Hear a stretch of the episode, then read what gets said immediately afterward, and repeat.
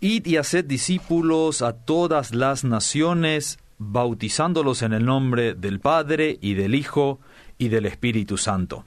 Con este texto, con estas palabras, estoy abriendo los siguientes minutos de diálogo, conversación. Ya les dije que hoy en Fe Práctica estaríamos conversando y esperamos que sea amenamente con uno de los enviados de la Iglesia Más que Vencedores, porque hoy, lastimosamente, nuestro pastor Emilio no puede estar aquí con nosotros, pero no es ningún problema. Tenemos a un excelente representante con nosotros aquí, a quien ya le quiero dar la bienvenida. Luis Salomón, muy bienvenido a este programa.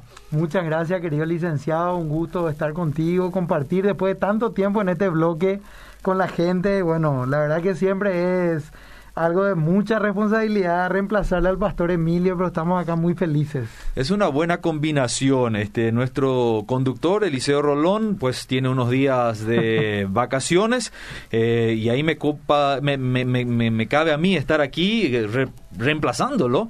Bueno, el pastor Emilio tendrá otras eh, responsabilidades, quizás esté recuperando del cumpleaños, no sé, él estuvo de cumpleaños ayer, ya lo estuvimos felicitando aquí, así que valga la eh, renovada salutación desde aquí. Muchas felicidades, pastor Emilio, seguro que está escuchando porque te estará controlando, eso es sin presión sobre este programa, ¿no? Claro. Sí, no, ayer el pastor Emilio cumplió 49 años y bueno, estamos muy contentos también con él y deseamos que Dios le alargue sus días, le dé muchos años de vida, de salud para seguir apasionadamente predicando el Evangelio. Sí, cosa que lo hace muy bien y nos consta aquí cada vez que él pasa el jueves aquí en algún programa, este, las redes, los mensajes este, prácticamente llenan el, el número del celular y ustedes saben, gente, que ustedes pueden estar eh, escribiéndonos al número de la radio, es siempre el mismo, 0972 eh, 204 201 ah 201 400 ahí estaba. Me estaba transpapelando eh, ya aquí. Están aquí ya enviando los mensajes. Y hoy tenemos un tema interesante. Eh, introduje un texto bíblico pero el tema lo tenés que presentar vos Luis así que adelante. Sí bueno yo quiero dar un poco una perspectiva. Estoy tomando un curso que se llama justamente perspectivas del movimiento cristiano mundial. Y es un curso que está revolucionando mis sentidos espirituales, ¿verdad? Vos leíste el texto que se suele utilizar como base para hablar siempre de las misiones. Por lo general, si vamos a hablar de misiones, la mención esencial es Gran Comisión. Exacto. Y el texto más utilizado para hablar de las misiones es la Gran Comisión que está en Mateo capítulo 28 que acabas de leer, donde Jesús está comisionando a sus apóstoles, a sus discípulos, y les da ese mandato, vayan y hagan discípulos a todos los grupos de personas en la tierra. ¿verdad? Mm. Eh, y eso es lo que significa etnias, a todas las etnias, a todos los ah. pueblos, todos los grupos de personas. Y los discípulos cuando recibieron esa ordenanza, ellos no tenían la, la, el contexto para entender, para decir, ah, bueno, me tengo que ir a Uruguay, a Chile, a la India, a China. Claro. Ellos entendían general, por lo general decían, bueno, tenemos que irnos por todo el mundo y predicarle a todo el mundo. Claro, para ellos todo el mundo, en ese tiempo era el mundo que ellos conocían, me imagino. Exactamente. Este, pero lo, lo de etnia, lo de distintos grupos, ese es un tema que uno tampoco lo visualiza demasiado y te digo por qué. Porque generalmente cuando hablamos de este texto también nosotros estamos pensando más bien en un entorno conocido nuestro, eh, por poco decirlo seguro, porque yo me animo a ir a hablarle a mi entorno, este, más allá de las fronteras para mí ya es otra cosa, ¿verdad? Pero lo de etnia me, me llama la atención. Sí, la verdad que es muy llamativo, justamente en el griego, la, la, la, traducción literal, o sea, la, la frase, ¿cómo se diría eso? Es pantata etne, vayan a todas las etnias, todos los grupos, todos los grupos no geográficos, toda lengua, toda tribu, todo grupo de personas en el mundo. Es más amplio de lo que uno se lo imagina entonces. Totalmente. Y es, realmente uno piensa así, cuando uno se pone a pensar, dice, bueno, pero, pero ¿cómo hacemos? O sea, se trata de viajar nomás, se trata de ir nomás a explorar nuevos lugares. Y la verdad es que no. Primero que nada, ¿verdad? Eh, es evidente que Dios tiene que ir encaminando las cosas. Eso es categórico y eso requiere una preparación que más que menos que sea cristiano y mínimamente conozca la Biblia, alguna vez habrá escuchado el tema de las misiones eh, mundiales o las misiones transculturales que se le dice a otras naciones que no sea la nación local en la que uno vive y uno piensa, ¿y cómo hago? ¿verdad? Y sabe que es todo un tema, ¿verdad? sabe que es uno necesita adquirir una nueva lengua, necesita acostumbrarse un poco incluso a la cultura en la cual se va a ir.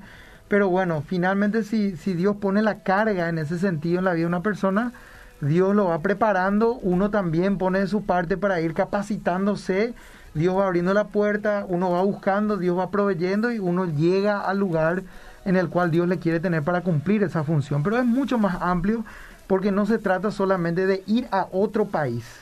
Se trata de un contexto general y quiero empezar leyendo un texto que está en el Génesis. ¿Por qué? Porque la gente piensa que ese es el único texto que podemos utilizar para las misiones o el famoso Hechos 1.8, donde Jesús le dice a sus discípulos, recibirán poder cuando haya venido sobre ustedes el Espíritu Santo y me serán testigos en Jerusalén, en toda Judea, en Samaria y hasta lo último de la tierra. Los discípulos decían, ¿cómo va a ser esto?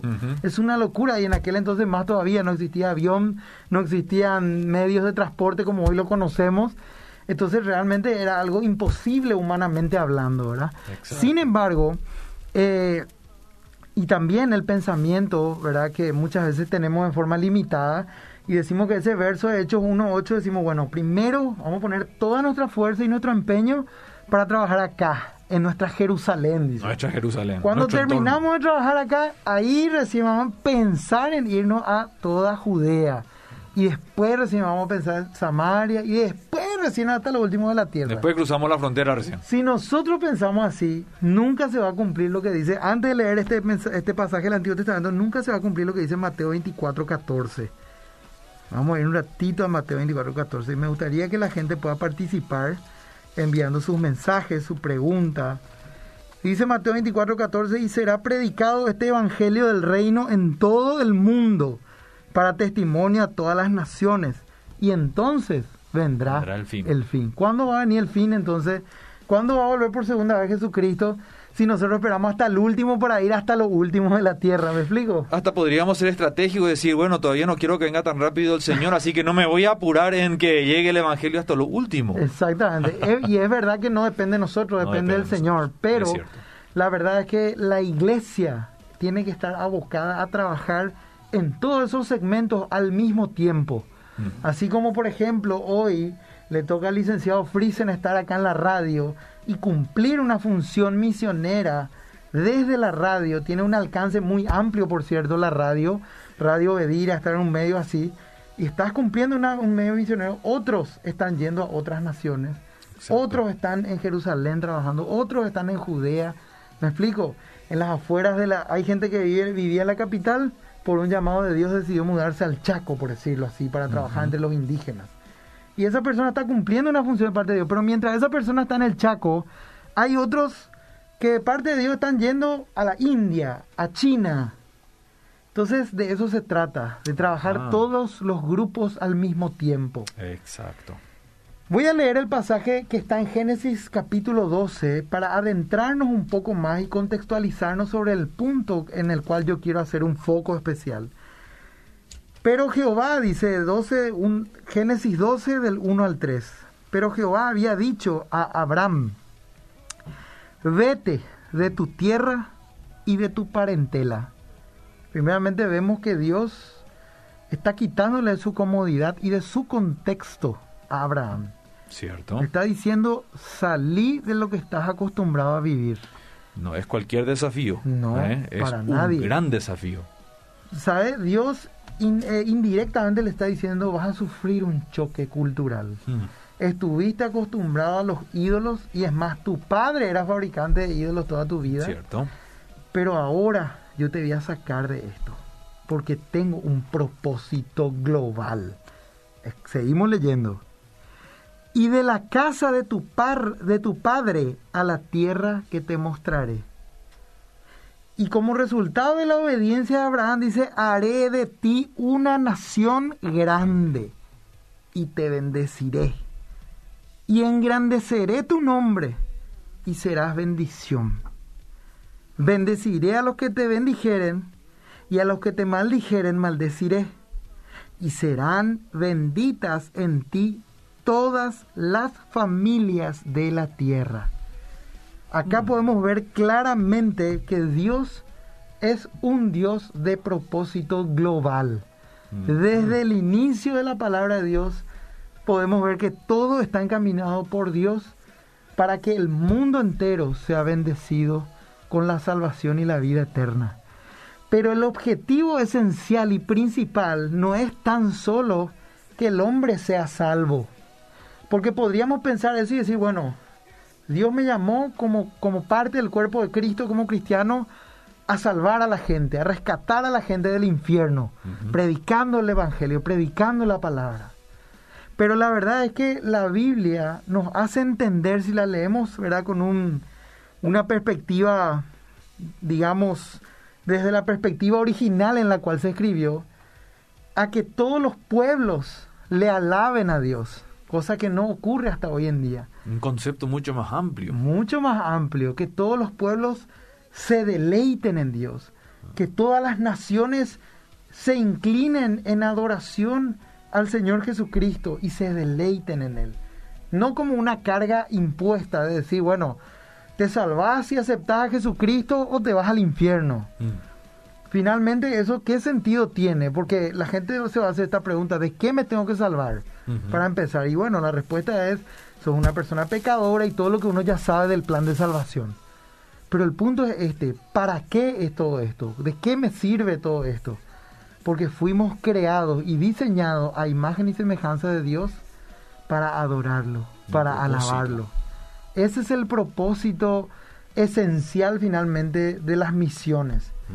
Y acá el punto es, y vamos, vamos a mirar más después, vamos a, profundizar más un poco en lo que la Biblia dice de la alabanza, ¿verdad? De, alabar a Dios y que ese es el propósito final de la salvación, incluso de la gente, que, que todos los pueblos alaben a Dios. Pero acá el punto es que la gente se pregunta, y bueno, pero pero todos tienen que ser misioneros o, cómo el tema de las misiones, de cómo, cómo yo me involucro en un ambiente misionero.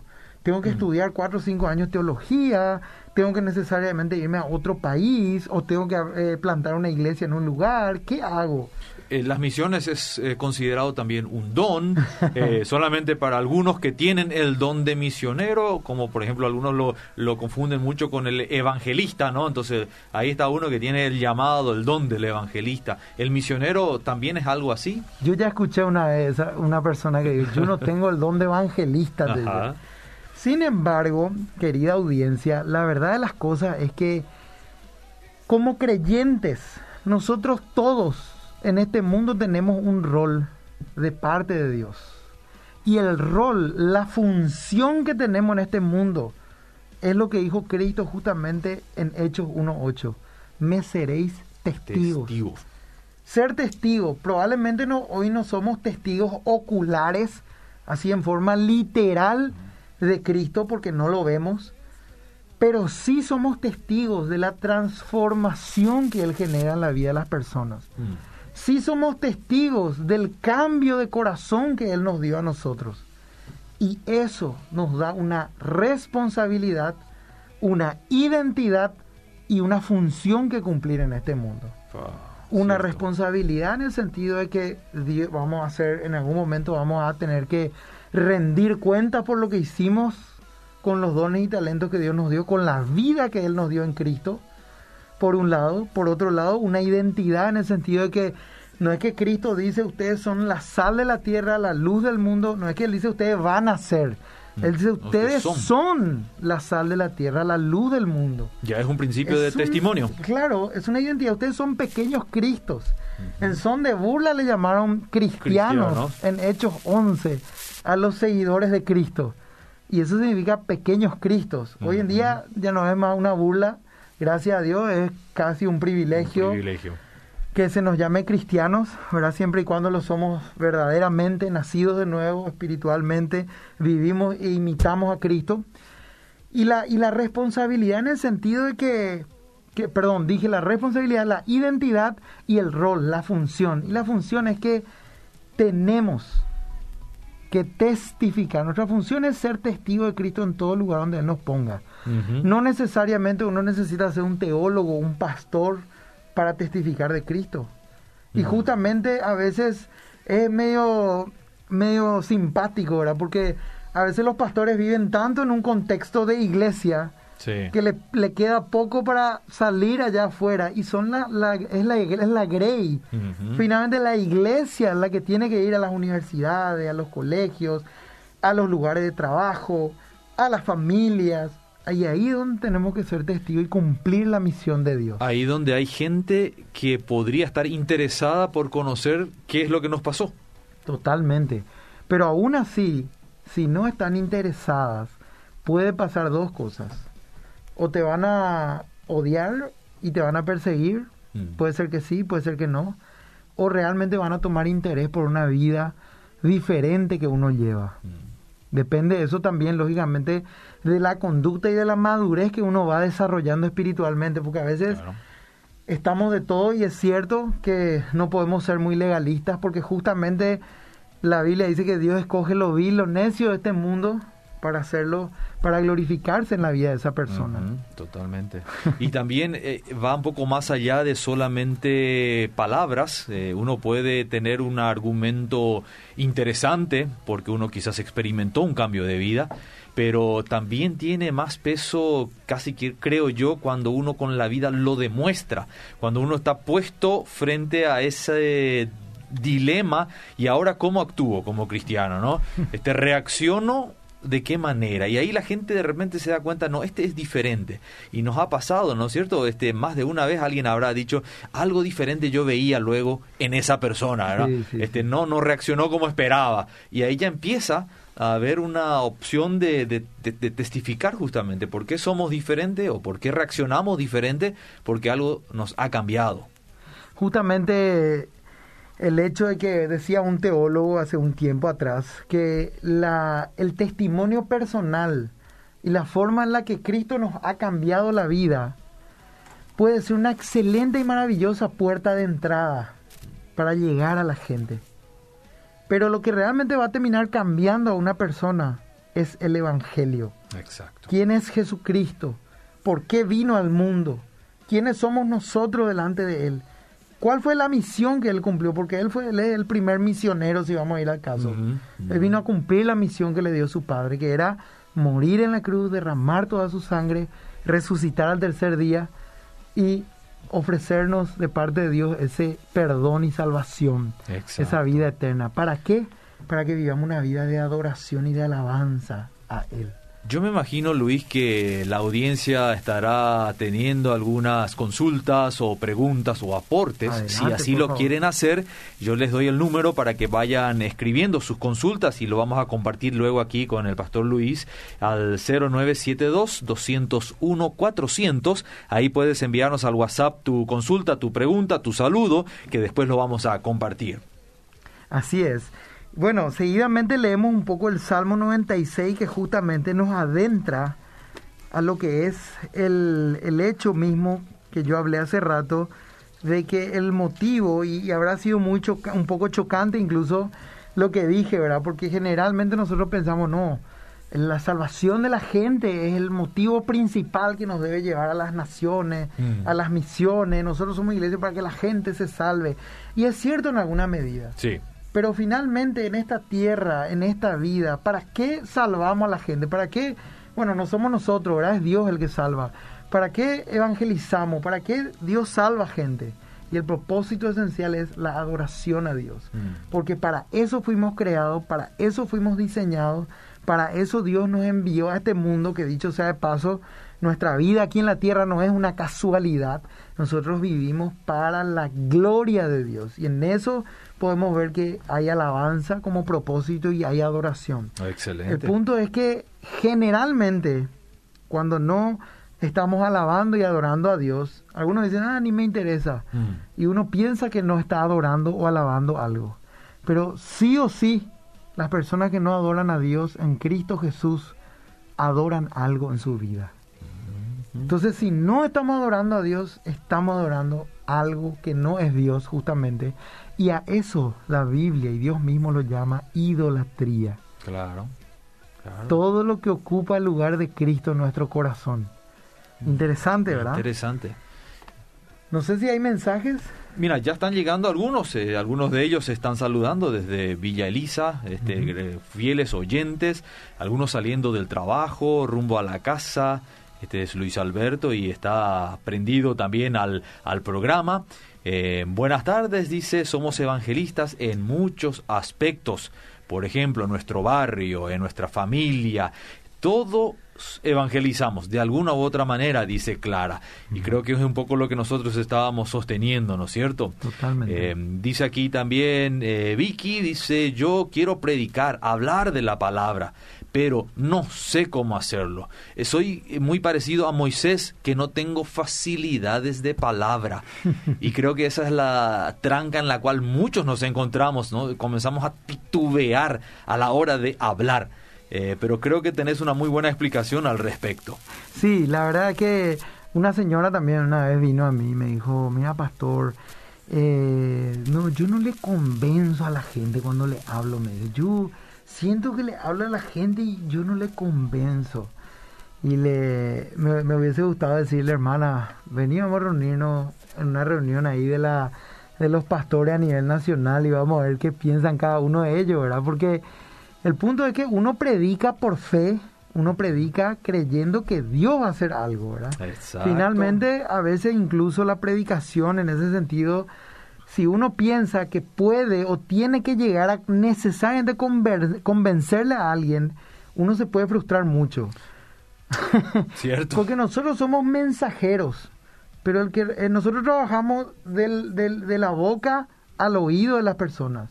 Pero Dios trabaja del oído al corazón de las personas, por medio de su espíritu, trayendo convicción de pecado, justicia y juicio. Y es Dios finalmente el que convence. Pueden, puede puede una persona, un cristiano, hablar con palabras muy, muy sencillas. Y una persona se puede convertir a Cristo. Exacto. Porque es Dios el que finalmente hace el trabajo de convencer no es nuestra argumentación. No, no se trata de una retórica muy elocuente. Y en esto me acuerdo un poco el, el anécdota con el antiguo pastor conocido como el príncipe de los predicadores, Charles Spurgeon, que se fue a probar la acústica de su iglesia, cuando eso no había ni siquiera eh, no había altavoces, ni parlante, micrófono, no había. Y él va y le, le, muestran la pintura y la acústica, y le puede probar la, la, la acústica, pastor, y él dice He aquí el Cordero de Dios que quita el pecado del mundo.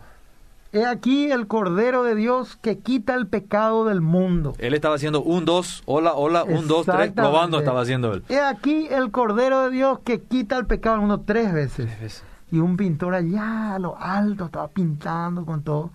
Y después le agarra afuera ese pintor, no sé por dónde se habrá bajado, y llorando le dice, pastor, yo quiero decirte que mi esposa hace años Hace años se congrega con usted. Yo soy un borracho, un maltratador. Le, toda mi vida le maltraté a mi familia. Es más, le perseguí porque ella se congregaba con usted. Pero hoy yo estaba pintando la iglesia hasta que usted mencionó ese pasaje bíblico. Oh, yo no sé qué me pasó, pastor, pero hoy entiendo que Jesucristo es el Salvador. Mira. Cambió totalmente. No fue necesaria una predicación de dos, tres horas. Es más, si vamos al caso, Nadie viene a Cristo entendiendo todos los puntos teológicos, toda la teología profunda.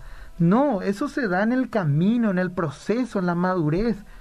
Realmente es, y, si vos te pones a pensar, especialmente los cristianos, porque creo que mayoritariamente tenemos una audiencia cristiana evangélica en esta radio, aunque sé también que eh, está muy abierta la radio últimamente, o sea que ah, trasciende la, solamente el pueblo evangélico.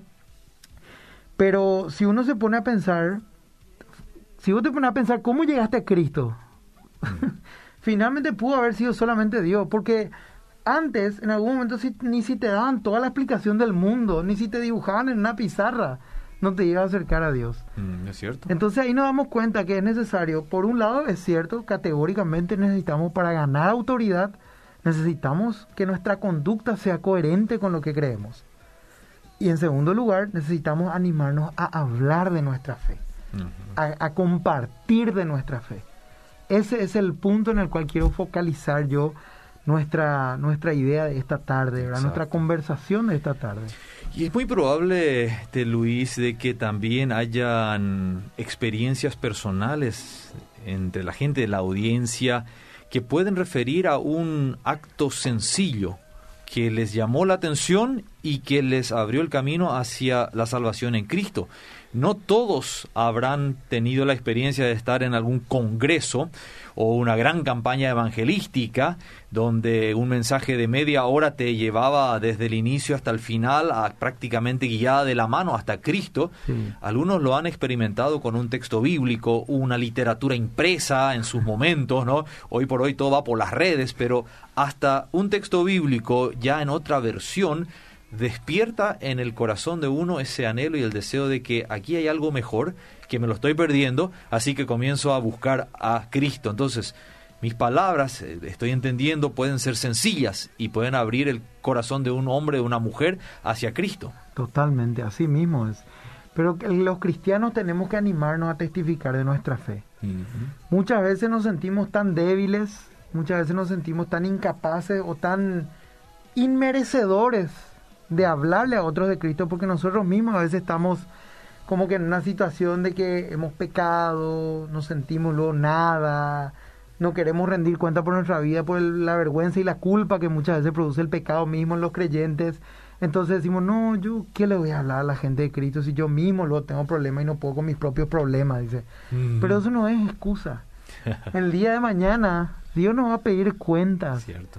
Y aparte de eso, o sea, Dios no, no, esta no tiene que ser la motivación, pero la palabra de Dios dice que Dios nos va a premiar por traer a la gente eh, a Cristo. Eso es muy categórico. No tiene que ser la motivación, como digo, pero Dios, por si fuera poco, nos dice, bueno, haz nomás lo que yo te mandé a hacer en este mundo, sé un testigo mío, mm. y yo me voy a encargar de darte galardones. Excelente.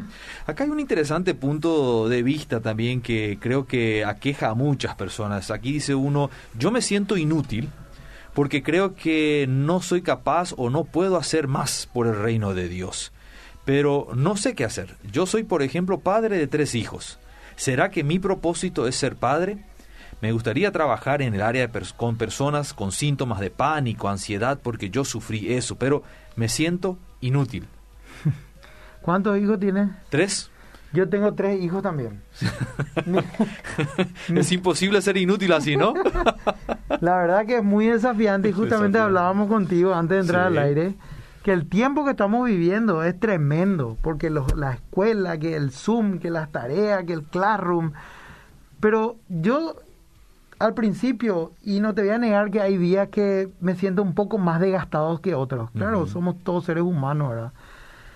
Pero la verdad que yo de todos modos trato de poner la perspectiva correcta. digo esto, mis hijos nunca se van a olvidar que en una época de sus vidas tuvieron a papá y mamá un poco más cerca y es más, hicieron la escuela en casa. Y esta es una oportunidad de misericordia que Dios nos está dando para disipular de una manera más cercana a nuestros hijos. Este tiempo de pandemia va a pasar.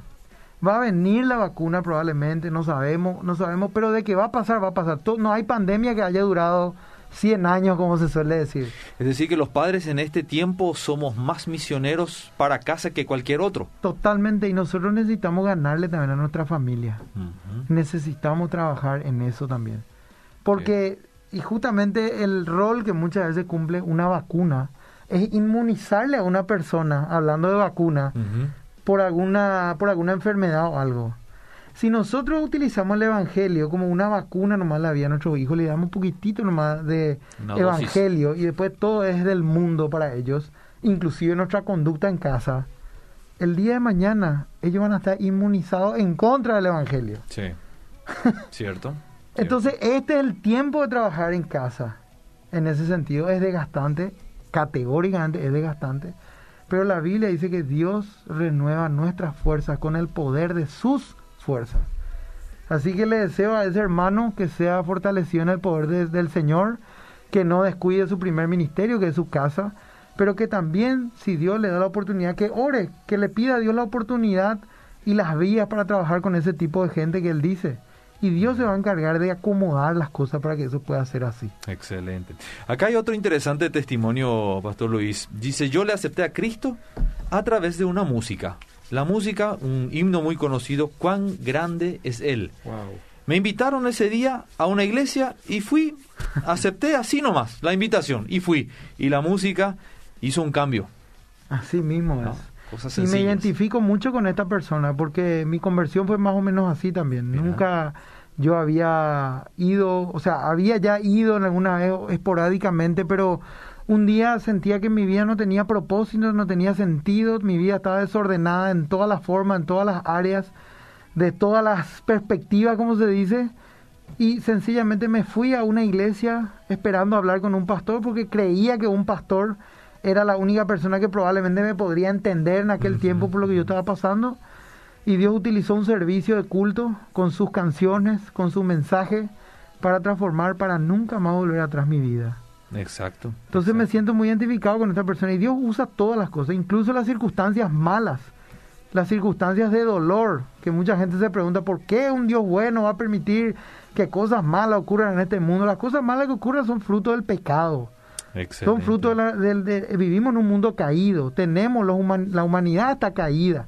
O sea, nosotros no podemos esperar que todo sea perfecto. Y si, te, y si nos vendieron en algún momento un mensaje exitista de decirnos, bueno, venía Cristo y tus problemas se van a solucionar, probablemente eso no va a ser así. Mm. Ahora, lo que ocurre es que uno ordena su vida cuando viene a Cristo, sus prioridades se ordenan y todo empieza a ordenarse, a ordenarse según la palabra de Dios.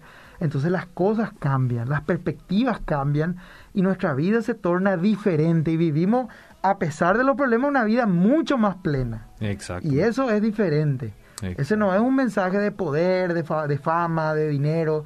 No estamos hablando de eso ahí. Es más, si nosotros analizamos el, en, su contexto general el Nuevo Testamento, por ejemplo, vemos que la iglesia del primer siglo lo que más tenía era persecución y sufrimiento. Mm. En lo que más había era eso. Pero interesantemente, los cristianos verdaderos perseveraban unidos dependían del Señor, de la guía del Espíritu Santo, en oración, en aprender lo que dicen las escrituras de Jesús. Qué interesante. Acá justamente había eh, un mensaje de Ariel que decía, nadie es inútil, tenemos que dejarnos usar por Dios. Amén. Así ¿Cierto? Este, creo que cada uno con su preparación, sea esta de nivel universitario, terciario o primario, eh, es, es útil, es una herramienta en las manos de Dios. Eh, la misma vida es un libro abierto que habla, ¿no es cierto? Este, buenas tardes, dice otro mensaje aquí. Yo era el jardinero de una conocida iglesia de Itagua y jamás eh, le di importancia. Luego me agarró una depresión muy fuerte y un día vi que decía un pasacalles, viernes de sanidad y milagros. Me fui, me presenté y me curé y mi vida cambió. Hasta un cartel de pasacalles es una forma de, llevar un mensaje misionero en este tiempo, ¿no es cierto? Gloria a Dios, así es. Deberíamos nosotros este, rever nuestro entendimiento de misioneros ante esta nueva situación que nos toca vivir en la pandemia. Claro que sí, a veces pensamos que todo ha parado, ¿verdad? Por, por la pandemia, incluso la iglesia, pero nos hemos dado cuenta ya en estos meses que han transcurrido que el trabajo de Dios no ha parado. La iglesia es la empresa de Dios, por decirlo así. Es el emprendimiento de Dios. Y Dios no va a parar su obra. La Biblia dice que ni el infierno ni el Hade va a prevalecer en contra de la iglesia del Señor. Entonces tenemos que entender que más que nunca la misión de Dios está vigente en el mundo. Y este es el tiempo de los creyentes, de la iglesia, porque la iglesia no es el templo, la iglesia somos vos y yo. La iglesia somos nosotros, los seguidores de Cristo. Y es cuestión de tomar, de ponernos la mochila al hombro, de tomar nuestra identidad, nuestro pasaporte de misionero, nuestra identidad en Cristo, tomar fuerza, si hay pecados, si hay errores en nuestra vida, hay que enfrentarlos, rectificarlos, arrepentirnos, pero hacer lo que Dios nos pide hacer y llevar el Evangelio a todo pueblo, tribu y nación. Que nos rodea. A todo lugar donde Dios nos permita estar. Eh, Pastor Luis, algunos han dicho que después de, ver los resultados de la pandemia, la venida del Señor está más cerca que nunca. Este, y al parecer así es, ¿no es cierto? Entonces digo, será todavía más urgente entender esta comisión que Dios nos ha encargado. Señores, este, no perdamos tiempo, no esperen que primero que, que vean la señal de la venida del Hijo del Hombre y ahí quieran correr a, a llevar el mensaje. Seamos hoy un testimonio. Este, yo, yo lo veo mucho en las iglesias, ¿no? Las iglesias hoy ya no se pueden reunir en la forma en que estaban acostumbradas. Así que, ¿qué pasó con la iglesia? Y creo que está más diseminada que nunca en el mundo, en el pueblo, entre la gente, y es el lugar apropiado para hoy dar un testimonio ¿verdad? No, no solamente ven a mi iglesia y conviértete, no. Escúchame, no podemos irnos a la iglesia, pero te puedo traer un buen mensaje de cambio de vida. Es una buena oportunidad para servir. El mayor poder que tenemos nosotros los seguidores de Jesús es el servicio a los demás. Exacto. Utilizar las oportunidades de servicio a los demás como un mecanismo de llevar el Evangelio. Hacer una misión integral. Si tenés viejitos en tu cuadra, personas mm. ancianas, Llévale una bolsa del súper con elementos básicos de la canasta y decirle, acá te traigo esto, que Dios te bendiga, espero que no te falte nada, soy tu vecino fulano de tal, me pongo a tu disposición. Quiero decirte que soy cristiano, que Jesús murió en la cruz, que resucitó al tercer día y quiero pedirte que tomes esto de parte de Dios como una bendición y quiero que Cristo sea tu Señor. ¿Cuántos segundos me tomó decir eso? No hace falta esperar que la iglesia organice una gran campaña evangelística este, que hoy no lo puede hacer, así que no hay excusa tampoco para decir, señores, este, vamos, esperemos que todos estén esperando a que podamos volver con las campañas evangelísticas o los grandes o los grandes impactos misioneros, no, señores, hoy tenemos que salir al lado de la casa en el barrio, como bien lo estabas diciendo. Fíjate que los, los discípulos, los apóstoles, ellos no sabían cómo se iba a llevar a cabo Jerusalén, Judea, Samaria, hasta lo último de la tierra. es más, ellos no lo querían hacer probablemente, porque ellos estaban muy metidos ahí en su contexto del pueblo de Israel y culturalmente ellos eran muy hacia adentro. Y, justamente Dios les hace una exhortación en Isaías 42.6, donde les dice, creo que tenemos todavía unos minutitos, ¿verdad? Sí, estamos en los últimos cinco minutos, así que vamos a ir redondeando, pero con este texto creo que es una muy buena oportunidad porque queremos que todo lo que decimos aquí esté basado en la palabra. Justamente Dios les hace una exhortación al pueblo de Israel porque Él les da acá su identidad, la cual ellos no hicieron. Y dice, yo Jehová te he llamado en justicia y te sostendré por la mano, te guardaré y te pondré por pacto al pueblo, por luz de las naciones. Sin embargo, ellos se encerraron tanto en ellos mismos que se tornaron como una especie de pueblo exclusivo sin embargo, Cristo vino a darle la correcta interpretación a todo esto. Desde el principio había un interés global de parte de Dios y puso a Israel como un faro de luz para todas las naciones. Mm, exacto. Lo cual no se cumplió en su, en su momento. Exacto. Ariel Candy acá tira una idea muy interesante. Déjame explicarlo en, las palabras porque escribió bastante. En el tiempo de los discípulos, en aquellos eh, tiempos de la primera iglesia, los discípulos para ser misioneros y predicar sufrían persecución. Eso justamente iba a decirte. Y nosotros hoy en día no es eso lo que sufrimos, ¿no? Justamente, Entonces, justamente esa era mi idea que, que, te iba a redondear y era el tema de que los apóstoles no sabían cuando Jesús le dijo que le iba a mandar a Jerusalén, Judea, Samaria hasta lo último de la tierra. ¿Qué permitió Dios para mm. que eso ocurra? Una gran persecución. Ahí ellos empezaron a salir de su región. ¿Qué pasó hoy? Dios nos, nos llevó a nuestras casas. Sí. Dios nos sacó de nuestros templos.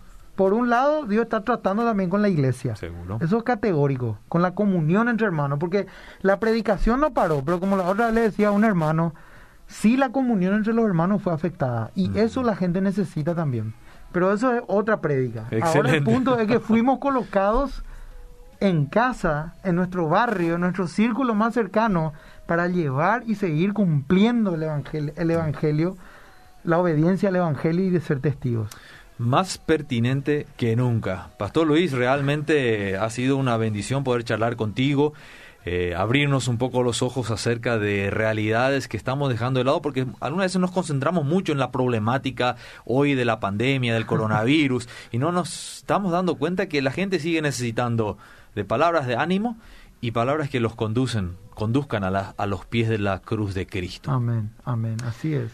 Excelente. Pastor Luis, gracias por el tiempo dispensado, gracias a la audiencia que ha estado acompañando y esperamos volver a encontrarnos próximamente, si no en este programa, en algún otro lugar, pero para seguir animándonos mutuamente en este trabajo. Ánimo a toda la audiencia, ánimo también a ti, licenciado, gracias por el cálido recibimiento, por el ameno tiempo aquí contigo. Que Dios les bendiga. Igualmente, que el Señor les bendiga.